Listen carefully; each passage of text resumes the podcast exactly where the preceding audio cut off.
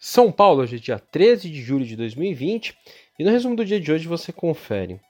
Bom, por aqui a Bolsa Paulista começou a semana com viés positivo, mas perdeu fôlego e o patamar dos 100 mil pontos na segunda etapa do pregão, fechando com uma baixa de 1,33% a 98.697 pontos, seguido a pior em Wall Street, prejudicada pela trajetória de alta dos casos do coronavírus e fechamento de comércio e vinícolas lá na Califórnia.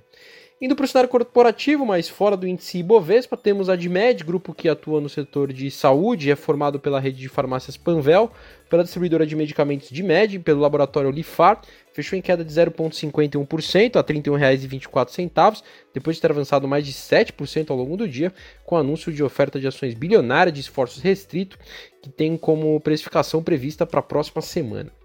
Uh, Irani Papel e Embalagem saltou hoje 16,16%, fechou a R$ 5,75, após o anúncio da retomada de oferta primária de 90 milhões de ações ordinárias, com esforços restritos, que deve ser precificado em 22 de julho. A operação ainda prevê a distribuição secundária adicional de até 31 milhões de papéis, e a operação é considerada um re-IPO, dada a baixíssima liquidez de suas ações. Outros destaques temos na ponta positiva, hoje o IRB que subiu 5,65%, fechou R$ 9,72 em sessão de recuperação após começar o mês com fortes perdas, penalizada por revisão de resultados anteriores após a fraude contábil, entre outras adversidades. Até o momento, a ação perdeu 9,8% em julho e 74% em 2020 e é o pior desempenho do Ibovespa até então. A Vale hoje avançou 1,19%, fechou a R$ 57,65 na esteira do salto dos preços futuros do minério de ferro lá na China, em meio a expectativas de um aperto sazonal na oferta proveniente de mineradoras lá na Austrália. No setor, a CSN subiu 3,92% a R$ 11,66 e a Gerdau teve uma elevação de 0,99% a R$ 16,26.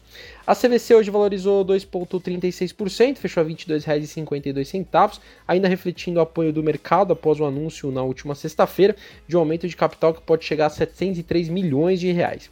Em julho, o papel já acumula uma alta de 25%, mas no ano ainda perde 48%.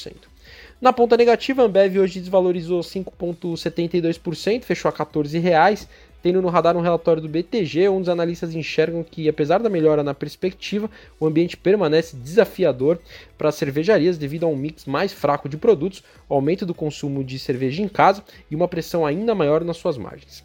A Cirela hoje caiu 5,32%, fechou a R$ 26,54 em um dia de realização, após uma valorização forte na última sexta-feira, com protocolo na Comissão de Valores Mobiliários, a CVM, de um pedido por uma oferta pública inicial de ações, também conhecido como IPO, da Lave Empreendimentos Imobiliários, subsidiária integral da Cirela.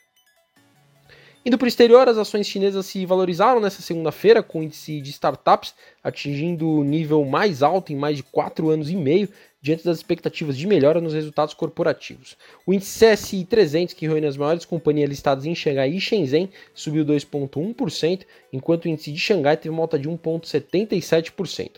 Os índices acionários europeus também avançaram estimulados por possível vacina contra a Covid-19, alguns resultados corporativos positivos e discussões sobre estímulo que alimentaram as esperanças de recuperação econômica. O índice FTS Eurofirst 300 subiu 1,02%, enquanto o índice PAN europeu ganhou 1%. Em Wall Street, o S&P 500 e a Nasdaq encerraram em baixa, pressionados por ações do setor de tecnologia, como a Amazon e a Microsoft, ambas listadas na Nasdaq, e outros nomes expressivos que vinham liderando o recente rally lá nos Estados Unidos.